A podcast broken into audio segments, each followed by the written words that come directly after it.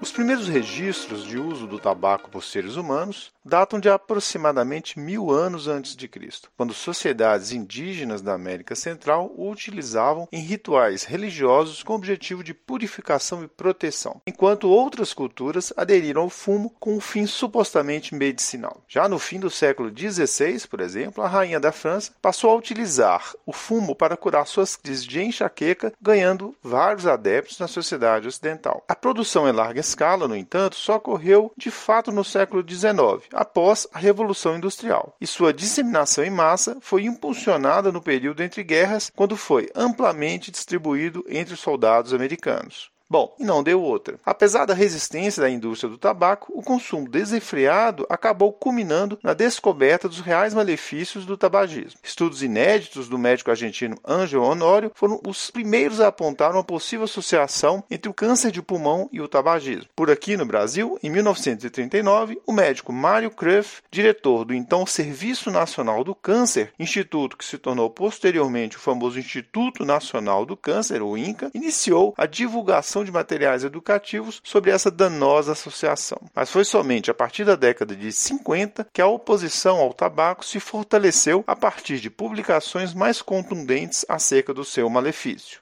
Pois é, Vandak. Décadas já se passaram e, por incrível que pareça, o tabagismo continua sendo a principal causa de morte evitável ao redor do mundo, com a estimativa de cerca de 7 milhões de mortes em decorrência do hábito de fumar. E as projeções não são nada animadoras, apontando cifras superiores a 8 milhões de óbitos relacionados ao tabagismo até 2030, caso o consumo se mantenha nos níveis atuais. Mortes estas que poderiam ser prevenidas, já que decorre de uma exposição controlável e tratável. Eu sou fumante desde os meus 17 anos. Comecei a fumar por acaso, hoje tenho 63. E esse é um relato de uma paciente, agora já ex-tabagista, mas que, como muitas outras pessoas, já experimentou as armadilhas do hábito de fumar. Na verdade, cigarro nunca me fez mal. Nunca. Nunca tive problema com cigarro. E é uma coisa bem prazerosa, sim. Falar que o cigarro não é prazeroso? Mentira. O cigarro é muito prazeroso. Também faz muito mal. Mas eu nunca tive problema nenhum, nenhum. Eu só ficava incomodada com o cheiro. E o alimento até pede. Você não sente o sabor dos alimentos, né? O sabor muda, porque você fica com a boca toda impregnada de nicotina. Bom, para nos ajudar nesse assunto de extrema importância, convidamos hoje a médica Márcia Beatriz para discutirmos um pouco sobre as modalidades de tratamento do tabagismo. A Márcia é pneumologista do Hospital Eduardo de Menezes, da Rede FEMIG, e professora de clínica médica da FASÉ, além de ser responsável pelo projeto de extensão de combate ao tabagismo.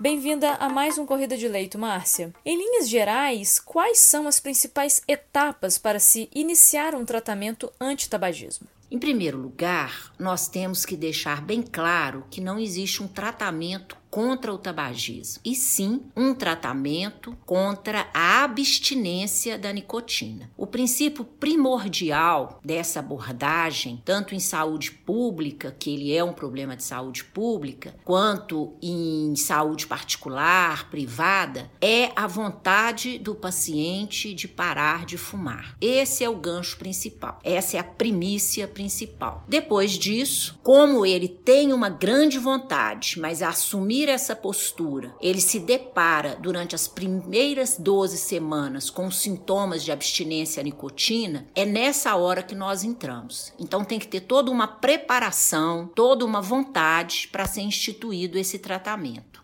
Especificamente sobre as terapias farmacológicas, você poderia discorrer um pouco sobre as principais medicações e suas indicações, informando inclusive se há disponibilização de algum desses medicamentos no Sistema Único de Saúde? Então, como havia comentado na primeira resposta, nós vamos trabalhar com síndrome de abstinência à nicotina. Os medicamentos que nós temos disponíveis de primeira linha são os medicamentos que a gente chama de não nicotínicos ou de não reposição à nicotina que é a bupropiona e a vareniclina, e os medicamentos de reposição à nicotina. Como que nós vamos escolher isso? Primeiro a gente classifica a dependência à nicotina e em meio a essa classificação a gente vai trabalhar com grupos de é, comportamentais de apoio cognitivo comportamental e em cima desses grupos nós vamos ver quem tem a dependência leve, moderada ou grave e instituir às vezes nenhuma medicação, só o apoio mesmo, e em outros nós vamos fazer a reposição nicotínica, que são os adesivos e a goma de mascar ou pastilha de nicotina e a bupropiona ou a vareniclina, que podem estar associados a essa reposição nicotínica ou não. Lembrando que existem medicamentos de segunda linha, eu não gosto muito de trabalhar com eles, mas a nortriptilina às vezes faz às vezes aí da bupropiona bupropiona. Estes medicamentos, tanto a bupropiona quanto os adesivos, as pastilhas e as gomas de mascar e a nortriptilina, evidentemente, são disponíveis no Sistema Único de Saúde, né? E estão disponíveis em programas específicos, aonde vem para o perfil de cada unidade o que é solicitado com antecedência para poder cumprir aí o Programa Nacional de Combate ao Tabagismo. Muitos profissionais são descrentes em relação à terapia não farmacológica. Existe alguma estratégia de benefício comprovado nesse sentido? É, realmente muitos pacientes acabam, até médicos também, desacreditando do tratamento comportamental e cognitivo, né? Que é essa abordagem aí que a gente apoia. Mas a gente não pode esquecer que ele é baseado num tratamento que tem muito sucesso, que é os alcoólatras anônimos. E a gente, na minha experiência, muitos pacientes começam com medicações, com adesivos e com poucas semanas ou poucos dias dias de uso do medicamento, opta por parar sem nenhuma ajuda, continua frequentando os grupos de apoio. Aliás, na verdade, são os nossos maiores apoiadores, né? Ou às vezes, quando não pode tomar, por exemplo, uma paciente grávida que não pode usar nenhum medicamento, frequenta os grupos de apoio e a gente tem uma, um sucesso, uma adesão muito grande, um sucesso muito grande. Porque nós temos que entender que, na verdade, é a mudança do ser, é a mudança mudança de opinião, é a transformação, é o querer real da pessoa que nós vamos ter que despertar. É claro que isso dá trabalho, mas dá uma satisfação enorme quando o paciente consegue. Quando começou veio a pandemia, eu tomei a decisão. Falei, eu tenho muito medo de ficar sem respirar e todos falam que Covid a gente sente afogando no seco. Eu não quero ficar afogando em seco, porque se for afogar, prefiro afogar no mar. No mar de águas quentes do Caribe de preferência. Aí eu resolvi parar de fumar mesmo. De supetão, parei. E já tem um ano e dois meses e não pretendo voltar. Sinto melhor, durmo melhor, alimento melhor. E sobre os cigarros eletrônicos, Márcia, há algum benefício?